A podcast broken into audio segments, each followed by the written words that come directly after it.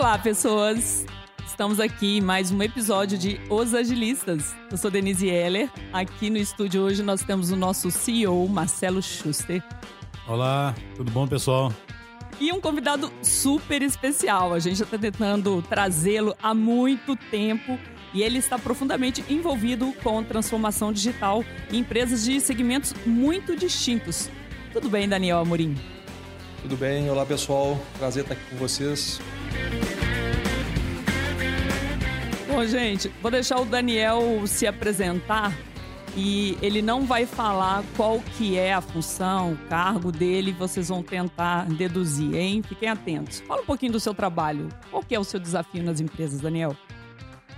Bom, eu costumo falar que meu trabalho é simples, né? É, o objetivo é transformar. Só isso. Só isso. Mas na verdade, quando a gente está falando né, de, de agilidade, está falando de transformação, o que eu tenho em mente é que a gente tem que prioritariamente envolver as pessoas.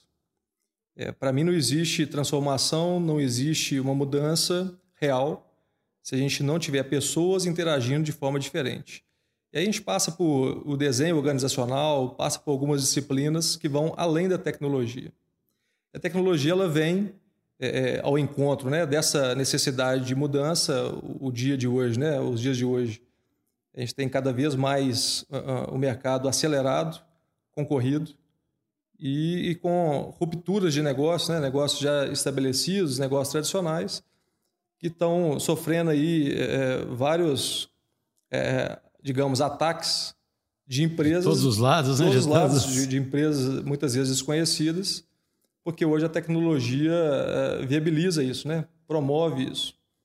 Então, o que eu tenho feito hoje é olhar para as pessoas, olhar para o negócio, olhar para a necessidade da, da, da empresa e tentar estabelecer uma jornada, um roadmap de, de ações que a gente precisa fazer para estruturar a empresa para responder é, na velocidade que o mercado precisa, né? As mudanças e, ao mesmo tempo, estabelecer também novas oportunidades, né? Porque uma das coisas que a gente pode fazer com a tecnologia é habilitar novas oportunidades.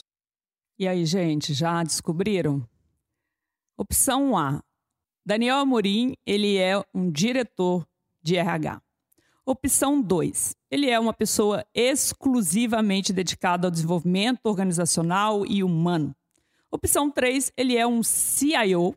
Opção 4, ele é um CEO. Tempo para você pensar.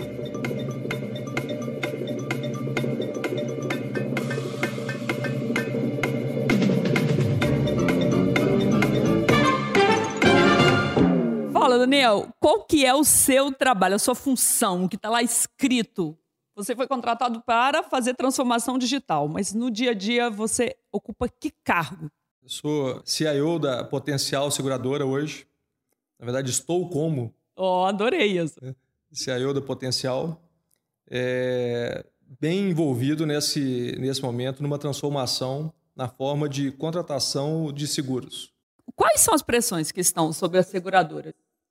É, o mercado de seguro, de forma geral, ainda é bem tradicional. Né? Claro que existe, existem os movimentos das insurtechs, de algumas grandes seguradoras também investindo bastante em tecnologia, e a gente entende que a gente tem que é, ter um olhar mais voltado também para o cliente. É, para que a gente consiga é, cumprir a nossa missão né, de, de é, levar tranquilidade para os nossos clientes, até mesmo nos momentos inesperados, e também levando mais clareza na contratação. Um dos grandes pontos que eu, até mesmo como consumidor, né, que eu percebo hoje, é que muitas vezes a gente contrata um seguro e a gente não sabe o que realmente a gente está contratando. Então a gente sempre precisa de ter alguém para nos auxiliar, para nos mostrar, porque muitas vezes o clausulado, o, o, contrato, ele acaba sendo de difícil entendimento e leitura. Então, um dos pontos principais que a gente pode é, é, trabalhar nessa questão é ter a visão do cliente quais são as dores do cliente na contratação de, de, é, de um seguro. É interessante né, que dentro do que você disse, isso não necessariamente vai ser sempre tecnologia, né? Igual, por exemplo, eu primeiro sempre falo isso, né? A frase antiga, para quem mexe com TI, sempre foi de que TI é um meio, né? Não um fim, né? Isso continua sendo verdade, né? Esse exemplo que você deu, simplificar não necessariamente tem a ver com tecnologia, né? Você escrever de um jeito mais claro ali é fazer uma redação mais clara mesmo, com termos menos herméticos, né? Que o pessoal usa e E talvez já dê um, um ganho enorme, né, para quem. Exatamente. Acho que esse é um excelente ponto de partida, né? Porque muitas vezes a gente é, conta, na, maior, na maioria das vezes, a gente conta com o corretor, que é um grande parceiro desse, desse, desse modelo de negócio. É, e a gente pode facilitar a vida do corretor e também a vida do consumidor, levando essa clareza na contratação. Além disso, é claro que a tecnologia pode ajudar em algumas etapas de análise de risco, análise de crédito, subscrição, trazer mais produtividade para o processo. E novas formas, novas experiências também para os clientes, pensando na fidelização é, do cliente em relação à seguradora. Porque muitas vezes a gente tem uma interação inicial com o corretor, a partir daquele momento que acontece, é, é, eu espero que não aconteça nenhum sinistro, não tenha nenhum problema para que eu tenha que acionar a seguradora, mas dali para frente o relacionamento pós a não venda. Tem, não tem nenhum tipo de engajamento, nada mais, né? É, geral, geralmente não. Então, assim, o que acontece é, você, é estabelecer ali uma relação com o seu cliente é uma grande oportunidade que a gente é, é tende a explorar. Interessante, porque é aquele serviço que você compra, contrata, torcendo para nunca precisar de usar, não é? Ninguém quer usar um seguro. É, o que a gente fala é que a gente ninguém acorda pela manhã e fala ah, hoje eu vou contratar um seguro. Eu vou contratar. E quando você contrata, você fica torcendo para nunca precisar acionar, porque se você acionou é porque alguma coisa ruim aconteceu, não é? Então, respondendo a uma questão, né? Qual que é o grande desafio? Então, como que a gente cria a fidelização da marca? Como que a gente traz o cliente para conhecer mais a seguradora nesse cenário? Então, esse é o movimento. Ou seja, até gente... ser menos transacional, né? Mais um relacionamento. Um relacionamento. Mesmo, Que é meio transacional, né? O cara vai lá, tenta o seguro mais barato e pronto, né? É, geralmente é isso, né? Você, você, quando contrata um seguro, você quer ter uma segurança e preço. Mas o que mais que a gente pode fazer nesse meio? É claro que eu não vou é, entrar nos detalhes das ações, porque elas, inclusive, daqui a pouco elas estão chegando no mercado. A intenção é que realmente a gente consiga fazer transformação na contratação de seguro e que o, o nosso cliente perceba isso. E qual que é o maior desafio que você vê para uma empresa que quer ser realmente centrada no cliente? Porque essa pressão aí está sobre todas as seguradoras. É, inclusive é um, é um tema, uma linha central do podcast nosso é, é isso, que tem que ser customer centric. É, esse é um ponto que, que, hoje em dia, né, independente dos modelos de negócio, independente do, do, do tipo de, de, de, empresa, né, é, é um movimento que, que toda empresa é, quer fazer o movimento, mas muitas vezes não sabe por onde começar, né? É, sem entrar no detalhe assim das motivações de cada empresa, né? Porque no final, assim, na maior parte das vezes, sendo bem direto ao ponto, o que impacta lá é, é a última linha, é o resultado que as empresas querem. Mas uh, o fato é que, independente do modelo, é, estabelecer uma jornada com o cliente, né? E aí, é, é, o com o cliente aqui não é à toa, né? A gente tem que é, sentir o que o cliente sente, enxergar como o cliente enxerga.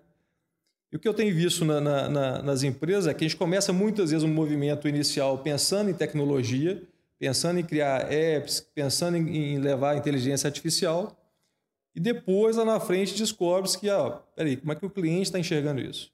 Na verdade, o, o ponto de partida deve ser, deveria ser o contrário.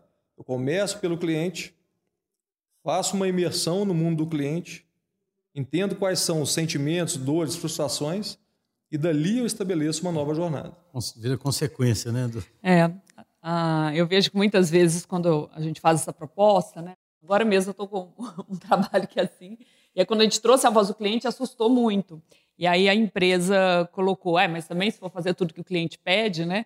Então acho sempre importante que a, a voz do cliente ela é um elemento de três, pelo menos. A voz do cliente, o modelo de negócio, o negócio em si e as possibilidades da tecnologia. Só que a voz do cliente ela tem esse destaque porque a gente está num mundo de abundância, ele tem mais opções, né? Mas não é também porque o cliente pediu que você vai dar exatamente o que ele pediu. Existe, existe uma, um jogo aí de equilíbrio dos interesses, não é? Sem dúvida. E por isso eu comentei né, que, que a última linha para os negócios é o que, que importa. Né? A gente Exato. tem que pensar que é uma empresa que ela está buscando sim resultado, ela tem que ter a sua margem, ela quer, na verdade, aumentar a margem. E a tecnologia, nesse caso, ela vem tanto para auxiliar a, a, fornecer uma melhor jornada para o cliente, melhor experiência para o cliente, também ajudar com que a empresa, então, atinja esses resultados em termos de margem, lucratividade e assim por diante. Só, só fazer uma pergunta também que eu acho curioso, porque acho que tem uma experiência interessante para falar sobre isso. É, o pessoal que faz software, né? A gente está falando no final, ou seja, nós vamos focar no cliente, mas pensando em, em criação de ativos digitais, né? O pessoal tem uma cultura muito de olhar para o próprio umbigo, né? E, e olhar para si mesmo, né? Eu falo muito aqui isso na DT, a gente tem que tomar muito esse cuidado, né? Porque a pessoa tem um perfil mais técnico e olha muito para si mesmo e fica é, gosta de estudar mais a tecnologia é e não de olhar para fora, né? Como é que você tem percebido, como é que você faz para aproximar mais esses caras do negócio, entendeu? É uma mudança no cara, é uma mudança na estrutura, porque não é só pedir que vai ter esse olhar, né? O que você tem percebido nesse sentido? É, primeiro que a gente tem que dar o exemplo, né? Eu gosto muito de interagir com o time, interagir com o negócio e promovo interações em conjunto com, com ambas as partes para que a gente consiga começar cada vez mais a falar a linguagem de negócio. Esse é um, um ponto.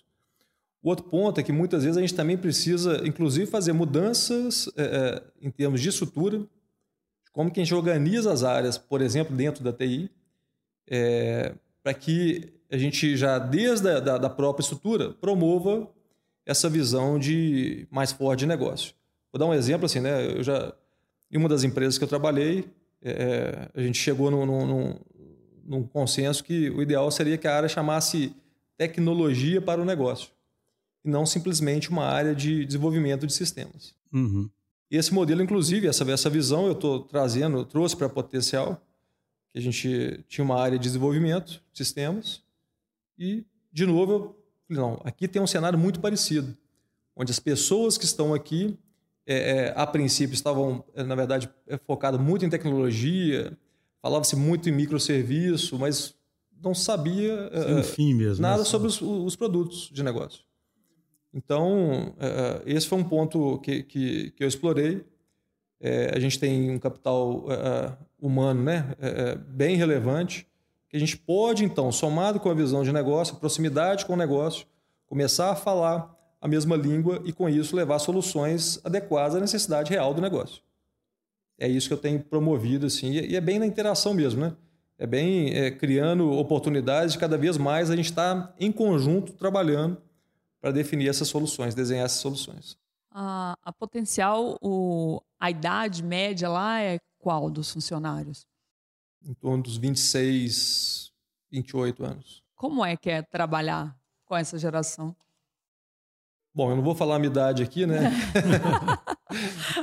Mas tem sido uma experiência bem interessante, né? É claro que a gente tem pessoas de, de, de diversos, diversas faixas etárias é, e acho que cada um pode trazer a sua contribuição. Tem pessoas mais experientes que trazem mais maturidade trabalhar com o público mais jovem né, é, é, também é uma oportunidade de, de, explorar a visão deles de mundo e isso é, é, também influenciar nas definições daquilo que a gente faz. Então, seja a discussão, né, que muitas vezes a gente, como eu falei inicialmente, o seguro é algo tradicional. Então, quando a gente começa a trazer essas pessoas também para a experiência, como simulando, como se elas estivessem contratando serviços, elas já também já dão inputs interessantes. É, o mindset dela já é o mindset que vai perseverar, né? Mano? Exatamente. Então você tá, mas você contrataria esse tipo de, de produto? Você contrataria esse tipo de seguro? Uhum. E você, você estava falando de outros negócios, né? Outros segmentos onde você trabalhou. Fala um pouquinho da experiência no, na logística. É, eu tive uma, uma grande empresa né, de, de, de logística do Brasil, é, com uma missão bem arrojada, eles estão trabalhando bastante nisso. No período que eu tive lá, foi uma experiência muito rica por ver um negócio bem tradicional se movimentando, então, para uma linha é, é, digital.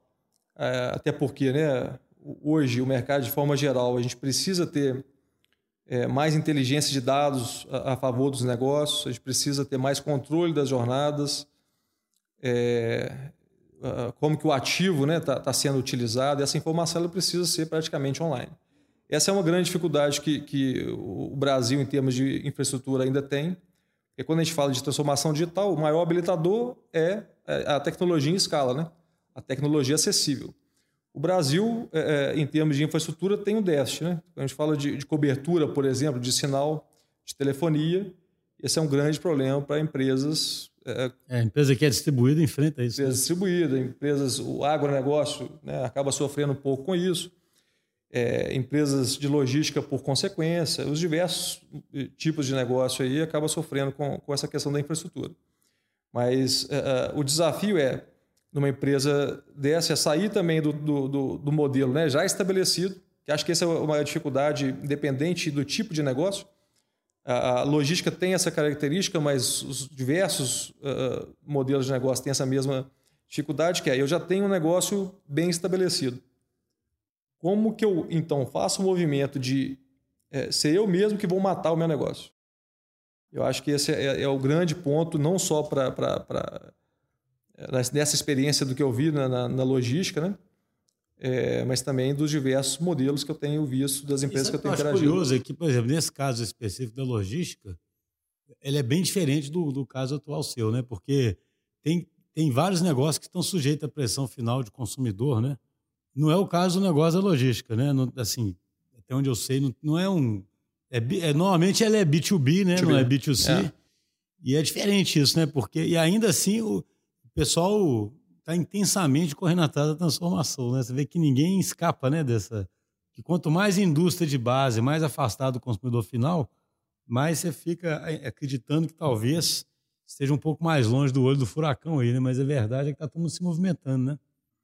É, isso é uma verdade, né? É, todas as empresas, sem exceção, é, hoje necessariamente têm que fazer esse movimento, né? Porque desde da, da parte mais de processos, né?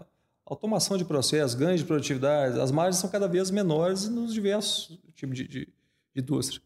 Então, o que tem que ser feito é ganhos mesmo de produtividade. Então, a tecnologia em escala pode ajudar nisso. Sim. Mas, para isso, é claro que precisa ter uma, uma revisão, né? uma mudança é, em termos organizacionais, em termos de processo, forma de trabalho, porque um dos grandes fatores que, que eu acho que é, é uma, um dificultador desse tipo de indústria é que muitas das pessoas com medo da mudança, acabam fazendo o movimento contrário. Então, é, se a gente negligenciar as pessoas, a mudança cultural, a gente vai ter a é, maior chance de falhar ou maior dificuldade nesse, nessa jornada de transformação.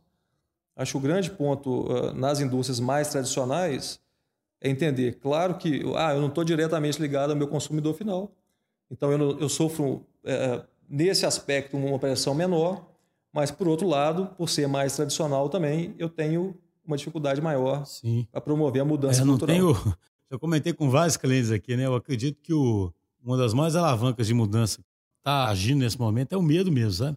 Tem muito negócio aí morrendo de medo, né? De sofrer disrupção e aí tem que fazer alguma coisa. Esse tipo de negócio tem menos esse medo, mas, por outro lado, você ainda tem muita possibilidade de ganho simplesmente com excelência operacional, né? Muito ganho, né? Porque o negócio é de uma escala é gigante, né? Então tem muito dinheiro na mesa, né? É curioso, né? No, porque a gente pensa muito em transformação digital nessas coisas mais sexys de. sabe? Ah, coisas que eu fiz para o usuário final, não sei o quê, mas. É, você tem é muita. Ciência operacional. É, é cê... economia, né? É, esse é um primeiro aspecto, né? E, e vamos lá, vamos para o outro ponto. Quando a gente olhava para. que é o exemplo é, emblemático aí, né? Uber versus táxi. É, o taxista estava já estabelecido, já estava tudo certo a placa, para conseguir uma, uma placa de táxi, pagava uma fortuna. A praça ali, está ali na praça, está tá, tá estabelecido. Protegido, tá okay. né? Protegido. Teoricamente, né? Protegido pela lei, né? Então, hoje em dia, né? mesmo um negócio uh, tradicional, uh, que exige né, um investimento em ativos na casa de bilhões, está sujeito a sofrer uma, uma, uma concorrência de plataformas digitais.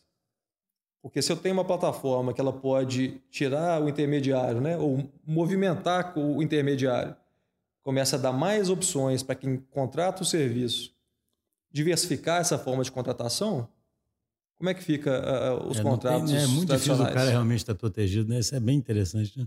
É, mas quando tem essa consciência né, de que não existe lugar seguro, mesmo nesse segmento que depende de ativos, que tem uma barreira de entrada grande ou tinha, né? é, já é o primeiro passo, né? Quando você, quando o medo é, é, é, te leva à ação e não à paralisia, né? Eu acho Exatamente. que antes do medo tem uma fase que é a negação. Ah, não, a gente não acontece. Isso não vai me atingir. Isso não vai me atingir. A gente é líder, a gente sabe o que está fazendo, né? E aí, quando é, acho que esse incômodo realmente passa a ser parte do, do dia a dia, e aí a liderança começa a olhar para os cenários e perceber ameaças onde ela não esperava, né? Acho que uma das miopias é quando você é paralisado pelo, pelo o ponto cego. Você não, você não consegue enxergar que tem uma ameaça porque não é, às vezes, do seu segmento. Quando você falou do Uber, quem que era Uber, né? É que, que é o investimento em ativos com, que, exato, que, ele fez, né? É, exato. Ou o Airbnb, que eu acho até né, é, melhor, né? Quando você compara o, a, as redes de cadeias de hotéis, como o Hilton, por exemplo, você fala, ah, para alguém competir comigo tem que ter hotel, tem que construir, né? Algo palpável. Eu acho né? curioso né? que então... nem, a, nem a regulação, sabe? O pessoal fica achando que os mercados regulados, né? Isso é muito é... bacana, Schuster. Eu estava num evento sobre de Open Banking uma vez e eu, um cara lá falou, isso causou até uma certa polêmica lá, achei curioso. Que um cara mais arrojado, ele, ele comentou isso, ó, gente. Quando a gente começou, o cara era de algum banco que foi pioneiro em abertura de conta digital. Ele deu a entender assim, quando a gente fez isso, não podia não, entendeu? Não podia, não. Aí, tanto que teve uns caras mais na retranca lá, foi interessante o debate. Uns caras ficaram falando, não, não, não concordamos, não, sabe? Mas ele, ele basicamente falou o seguinte: se alguém não avançar um pouquinho e não causar até no consumidor o desejo de. Porque ele deu a entender o seguinte: a transformação no, no banco no Brasil tem uma pressão enorme no Banco Central, por exemplo, para regulamentar o dígito, etc. Mas fica assim: onde é que começa isso? Um jeito de começar foi porque alguém foi um pouquinho além consumidor começou a ver como que aquilo é bom e começou a, a pressionar, né? A sociedade começou a pressionar, entendeu? O, o, o, governo, né? Eu acho que vai acabar acontecendo no setor seus aí também. É, isso, eu, né? eu, acho, e, e, eu concordo com, com, com, isso que você está falando, eu acho que tem, tem uma pressão também nesse sentido para o segmento de seguros. É, e acho que o grande ponto é a gente criar oportunidades de experimentar novos modelos. É, porque não adianta, né? Você tem que testar, tem que é, tentar, como você falou, avançar um pouco mais é, na cadeia. É claro que é um mercado totalmente regulamentado, né? mas o, que, o, que, o mindset que a gente quer estabelecer, do movimento que a gente está fazendo, é de ser uma insurtech. Hoje a gente tem 200, em torno de 200 é, colaboradores, funcionários, é, mas o que a gente quer é exatamente desde a área, né? não só a área de, de tecnologia, mas a área de negócio, funcionar com squads, com autonomia, olhando o que tem no mercado, olhando as oportunidades, tomando decisão rápida e fazendo movimento.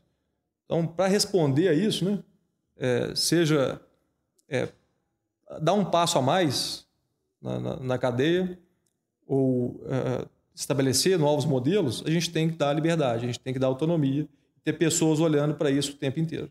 Então, mas uma, uma, uma, curiosidade que eu tenho, nesse modelo de squads aí, por exemplo, a tendência é que a TI vire menos um departamento, né? E mais alguma coisa que se espalha, mistura com o negócio, né? Como é que você enxerga isso? Eu tenho essa... Eu imagino... Ontem mesmo eu, tava, eu, fico, eu faço uma palestra de Business Agility, falo o tempo todo, né? O negócio, a TI, eu falo, gente, isso aqui está datado, né? Daqui a pouco não tem Essa mais divisão, o, né? o negócio é TI, né? Essa pergunta é bem interessante, assim, e ela é, é bem provocativa, né? Porque a maior parte do, dos diretores de TI, CIOs, que eles têm o receio é de perder é, a sua posição ali em Era função pergunta, desse movimento. A pergunta que eu ia te fazer, né? É, Como é que você se vê aí? Eu, de verdade, eu não tenho essa preocupação, porque é, toda e qualquer pessoa que consiga aliar a tecnologia, né? Para atender um objetivo de negócio, ela vai ter valor no, no, no, mercado como esse. Então a gente não tem que ter essa, esse receio, não tem que ter essa preocupação. Na verdade, a gente tem que fazer um movimento em conjunto. Hoje é muito mais a gente partir para sinergia, colaboração, do que para manter silos. Eu gosto, Chu, você sempre fala que o líder nesse cenário né, de business agility tem que ser um, uma, uma pessoa muito bem resolvida. Estou vendo que você é bem resolvida em relação a isso, né? Você não está preso ao, ao, ao, cargo, né? Ao, sou o CIO. Você se vê como um agente de mudança e tem que catalisar e criar as condições para que os times produzam, tenham performance, sejam felizes, né? Na verdade, essa é a forma que a empresa me, me enquadrou em termos de cargo lá dentro, que uhum. hoje precisa disso. Mas na prática, até a gente já, já conversou um pouco sobre essa questão do jardineiro, né? Uhum. É, eu, eu, me vejo assim, me vejo cuidando, interagindo o tempo inteiro, buscando entender qual que é a nossa necessidade, quais são as nossas oportunidades e movimentando, ajudando a movimentar nesse sentido. Não tem a preocupação tão uh, relacionada à, à, posição. E sempre foi assim? Por que eu estou te perguntando isso? Você já passou por várias empresas de segmentos diferentes, em momentos diferentes, né?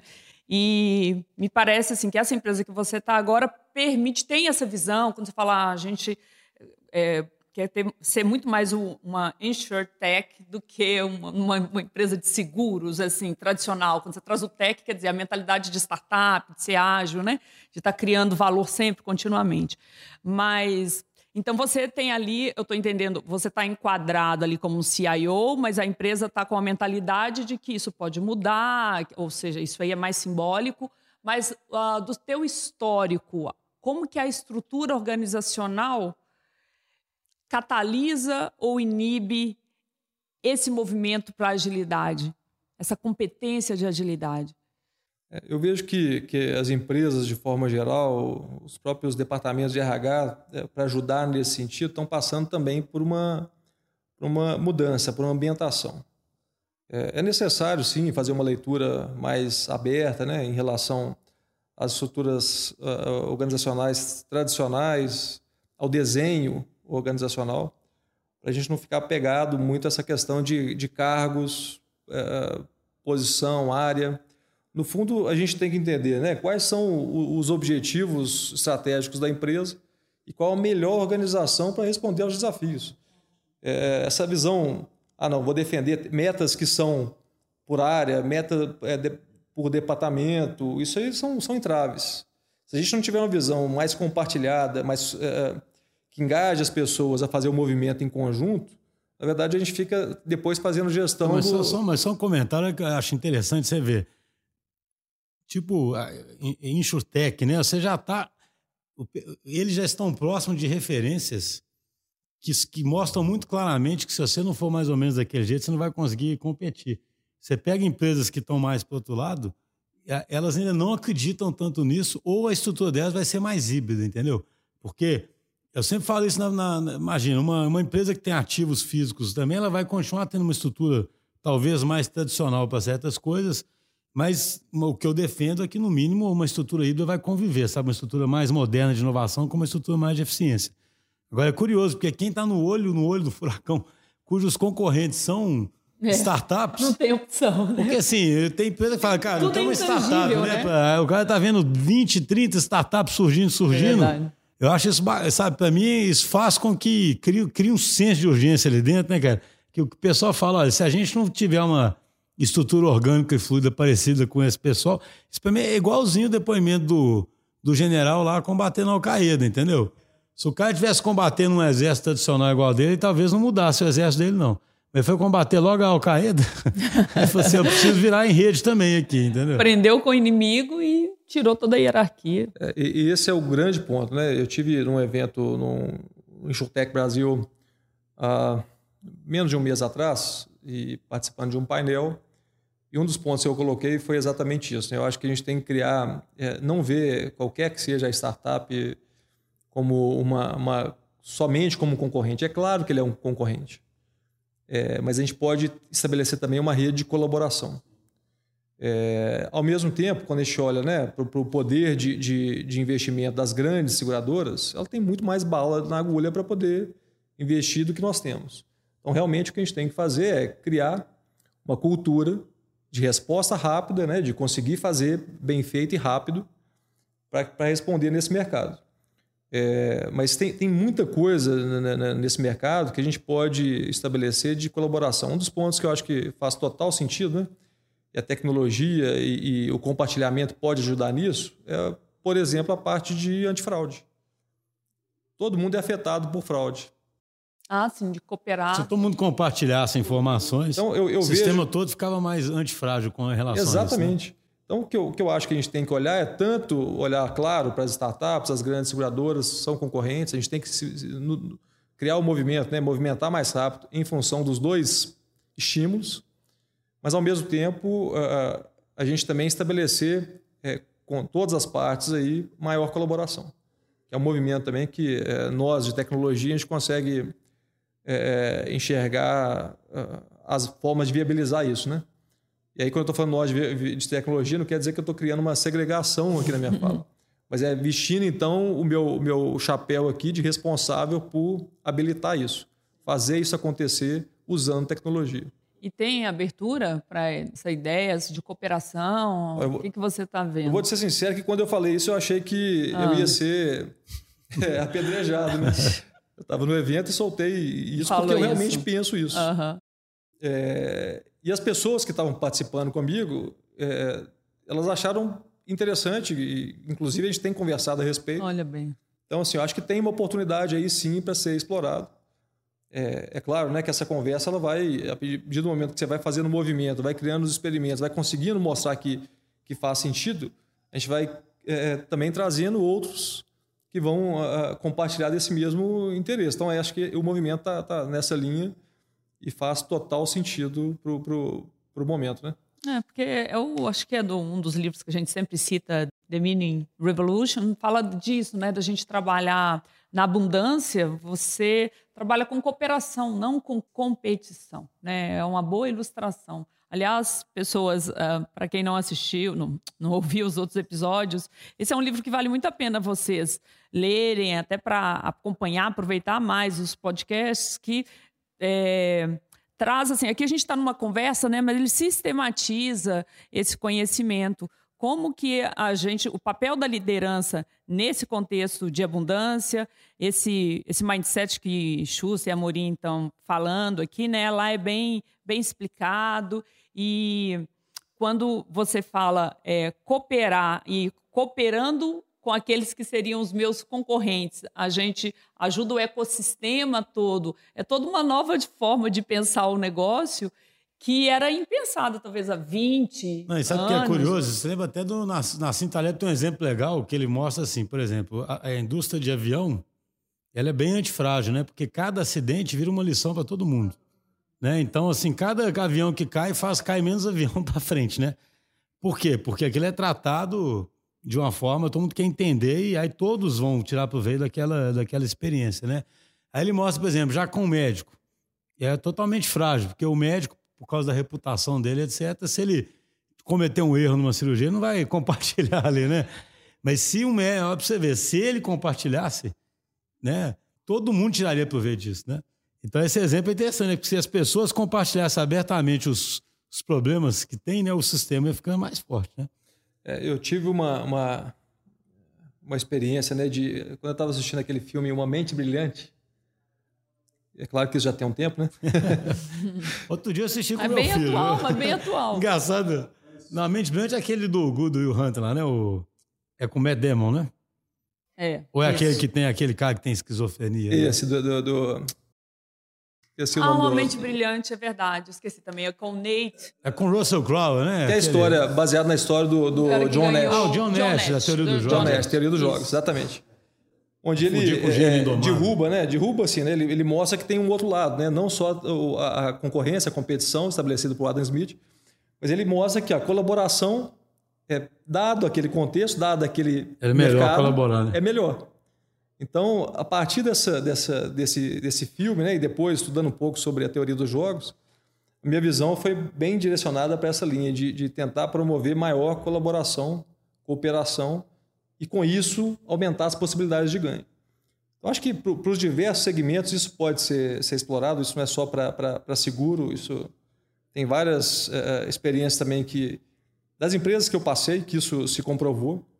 Então, acho que é, independente, né? tanto uh, entre empresas, entre áreas, entre pessoas, isso pode ser feito. Não, olha que interessante. Tem um livro que eu estou lendo que ele fala um negócio interessante. Ele fala assim: ele compara o Vale do Silício com a região ali do, de Boston, sabe? Ele mostra o seguinte: primeiro surgiu na região de Boston alguns ícones aí, algumas empresas, acho que Dell, Dell não, é Digital, né? Empresas mais antigas, DEC, algumas empresas Só que elas se comportavam muito da forma tradicional, sabe? Elas eram completamente isoladas, né? E no Vale de Silício, por uma série de acontecimentos locais, já nasceu tudo muito ligado em rede e com muito, muita interação. Então, hoje, muita gente acredita que o poder das empresas lá vem do poder da rede que elas formaram.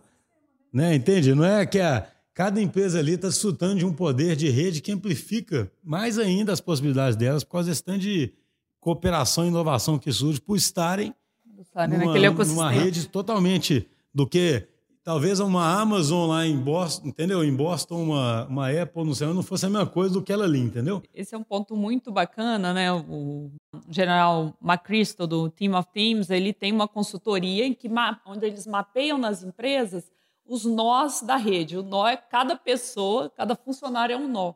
E aí, primeiro, eles fazem esse mapeamento, aí eles vão ver que é, dois nós importantes de um grupo, de um espaço, é o Amorim e o outro é o Schuster.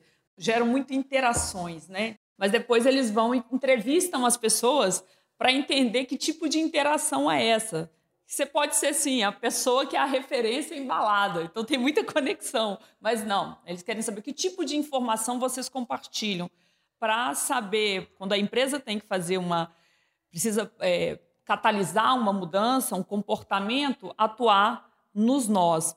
Vou fazer a comparação com o que o você estava falando, né? Essa, essa, esse modelo de rede ele traz para nós outros desafios na forma até de competir, nesse caso de fortalecer o ecossistema, você acaba continuando relevante. Acho que a grande palavra para as empresas é como é que eu continuo ou como eu me torno relevante nesse cenário de hipercompetitividade, de complexidade constante.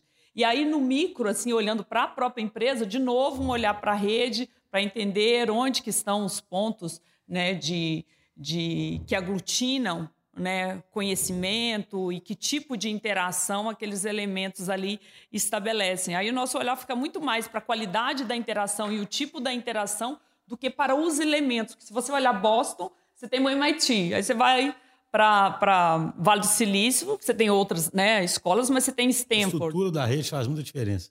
Os tipos de cluster que surgem, como que estão conectados, as conexões fracas, sabe? Mais até do que qualquer nó específico. Porque o que faz a informação espalhar ou não, sabe? O que faz uma ideia pegar ou não tem a ver até com a permeabilidade da rede. Tem altas... O pessoal fica tentando levar isso para o lado matemático, é, é bem interessante, sabe? Muito, sim. Você vê consultorias de desenvolvimento humano organizacional fazendo esse mapeamento, entender a rede dentro da empresa para poder realmente inovar, né? Quando você fala, desde o início você está falando da questão da cultura, da estrutura, como que a gente habilita, a gente tem usado muito esse verbo na DTI, habilitar o sistema para que coisas aconteçam, comportamentos emerjam, né? É, um ponto, fazendo um gancho com, com essa rede, né, é, é o que eu acredito também, é que a gente tem que essa rede ela, ela é composta por pessoas, né? E as pessoas elas têm que ter um protagonismo nessa, eh, nessas ações. E para isso a gente tem que dar mais, construir na verdade, formar mais o senso de responsabilidade e, e dar realmente autonomia. Como que eu crio redes se eu, se eu limitar é, ou se eu orientar demais aquelas pessoas no que elas têm que fazer? Né? Se for muito prescritivo, Tá bom, eu estou seguindo ordens, eu tenho os processos já bem estabelecidos, eu faço aquilo que estão me pedindo. Agora, para que as redes, né, para que elas expandam, para que elas tenham é, relevância, a gente tem que ter pessoas com senso de responsabilidade, autonomia, para entender aquele cenário e saber responder, saber agir aquela situação que está sendo apresentada para elas. Esse é um ponto também que eu tenho trabalhado muito com, com o time. É por isso que eu acho a Denise comentou aí que o, o líder tem que ser bem resolvido, né? Eu acho curioso que todo mundo tem que ser bem resolvido, assim. Essa era Verdade. é uma era onde você sai muito da zona de conforto, né? Porque é muito mais fácil seguir prescrição, né? É muito mais fácil. Outro dia eu entrei numa reunião aqui na DTI e eu, eu pedi para umas pessoas se apresentarem. Aí os caras se apresentaram e, mesmo, e eles mesmo brincaram assim: ah, eu acho que eu faço isso aqui, sabe? Aí eu falei assim: ó, gostei dessa ambiguidade, porque eu prefiro isso do que um cara que recite uma descrição de cargo ali, sabe? Que deixa muito claro o que, que ele não faz, por exemplo, né? Então, assim, eu acho curioso porque é viver mais na ambiguidade, né? Porque é muito mais fácil um cara chegar, sabe, o que o Daniel quer de mim é isso e isso, né? Isso e pronto, entendeu? Se está dando certo ou errado o resultado, ele não pode cobrar de mim. Eu estou fazendo o que ele está pedindo, né? Agora não. Você está ali assumindo responsabilidade, correndo atrás de um resultado, influenciando os outros, né? Eu acho que isso exige mais do profissional. Mas isso, né? isso não é o nosso natural, né? Acho que Não é- a gente é. tem que ter consciência disso. É verdade. Porque é, é claro que as empresas, as pessoas, elas, elas querem as mudanças, mas elas querem mudar. É, promover a mudança, sair da zona de conforto, se expor um pouco mais para situações que você tem que. Ah, eu não está não tá prescritivo, eu não sei exatamente qual que é a linha que eu tenho, do que eu tenho que fazer, mas eu tenho que responder. Isso, isso foge um pouquinho, isso no- nos deixa numa situação de desconforto. Sim. E acho que estimular isso até um certo ponto é saudável, sabe? É- é a- essa provocação com, com, com o time, né? Para que a gente consiga, então, né, diante das mudanças, porque elas vão acontecer. É, o mundo está mudando, na velocidade muito mais rápida, né? Muito se fala do VUCA, né? É, então, assim, isso é parte do nosso dia a dia. Não tem nem que discutir isso mais. É, exatamente. Isso é um aí, fato já. Isso aí já virou fato. É dado. Tá, dado que isso é um fato, como que a gente capacita Exatamente. pessoas para responder às mudanças? Então, só um último comentário sobre o livro. Tem um, eu estou lendo um, um livro agora que ele fala. Oh. Não, mas ele fala é interessante porque é uma pesquisa grande da Deloitte. A Deloitte com- mostrando, tipo assim, eles entrevistaram não sei quantos mil executivos do mundo. Ninguém mais questiona, né, que, que a mudança vai acontecer, mas ainda existe um gap de execução muito grande. Né? Entendeu? É muito curioso a dificuldade que é. Tem uma Você, inércia. você né? faz a pesquisa assim, porque você podia falar o seguinte: ah, a empresa não está mudando, porque eles não acreditam na mudança, acham. Não, você vai, 80 e tantos por cento dos executivos acreditam que a mudança é inexorável, blá, blá, blá. Aí quando você vai pegar, o que, que Tá vocês estão fazendo, que, que tá... Aí pega a percepção dos funcionários da empresa, principalmente. O que, que vocês estão sentindo que a empresa está fazendo? Aí tem um gap gigantesco. A coisa continua do mesmo jeito, entendeu? Sabe um ponto que eu tô. É, leva um tempo, né, para para desaprender, né? Eu acho que um dos principais desafios é você desapegar daquilo que não está dando certo, ter consciência e segurar naquilo É, que mudar uma coisa que vinha dando certo come- é difícil, é, né? exato. É, e nesse é, contexto que a gente está falando, tem um ponto que, que ele é muito importante e muitas vezes não é dada atenção, que é a parte do que hoje em dia se fala muito do, do co- coeficiente emocional. Antes falava muito do co- coeficiente de inteligência. Não, QI, né? É, e hoje está se falando muito do coeficiente emocional. Por quê? Onde tem muita mudança, pode haver instabilidade, a necessidade de muita mudança, a pressão por muita mudança, pode haver uma instabilidade emocional. Então, o ponto principal hoje, né, para preparar também para a mudança, é saber como conduzir para essa maturidade emocional, é, como que a gente lida com isso, como que a gente é, fornece apoio para as pessoas, mostra a jornada. É muito soft skill, né, cara? Muito soft skill. A Fast Company, ela publicou um artigo já há alguns anos e foi tão gerou tanto rebuliço assim na rede que virou um livro e que eles falaram, olha, a gente está farto dessa coisa de ficar encaixotando as pessoas em geração pela, né, pela questão demográfica, geração X, a Y, a Z. O que a gente precisa, e tem a ver com o que você falou em algum momento, é de pessoas que que gostam, que promovam, que se sintam mais confortáveis com a mudança, dado que a mudança é o novo cenário e isso não, isso não muda. Mas aí, fala, ele- aí eles propõem uma outra classificação, que é o flux, flux generation. Aquelas pessoas que são pessoas que gostam, que se sentem confortáveis com o movimento, com a ambiguidade, com a eu sou esse, ó, incerteza. tô achando que eu sou um cara novo, Não, cara. é a geração Eu sou da Flux fluxo. Generation. Visivelmente. Então, eu posso ser uma pessoa aí com 80 anos, mas feliz ser agora, tá um agente de fluxo, né? E, e aí um desafio, né? Eu sei que muita gente de, de RH, de DHO tem nos ouvido. Obrigado aí pela, pela confiança, né? Por nos acompanhar. E Daniel falou hoje muito aqui sobre essa relação, né? Essas demandas de reinvenção, né? De vocês reverem essas práticas de bonificação, né? De que tipo de comportamento a gente tem incentivado com essas metas que a gente sabe, esses contratos, contratos de gestão, algumas empresas usam esse termo. E aí fica para vocês também essa leitura. Flux Generation na, na revista, na Fast Company, fastcompany.com. Bom, a gente está caminhando aqui para o fim da nossa entrevista, o nosso bate-papo. Queria terminar, Daniel, assim, quem ainda está trabalhando numa empresa muito tradicional, que ainda não tem essa liberdade que você conquistou. O que, que faz? O faz? Não, tô brincando porque ontem, ontem uma. Venha trabalhar conosco na Potencial Seguradora. Aí, gente, já tem convite. Não, exatamente. Ontem, ontem eu estava fazendo uma palestra aqui, uma pessoa perguntou: e se você estiver numa empresa toda emperrada, tradicional, não sei o quê, não sei o que, que você faz? Vai procurar outro emprego.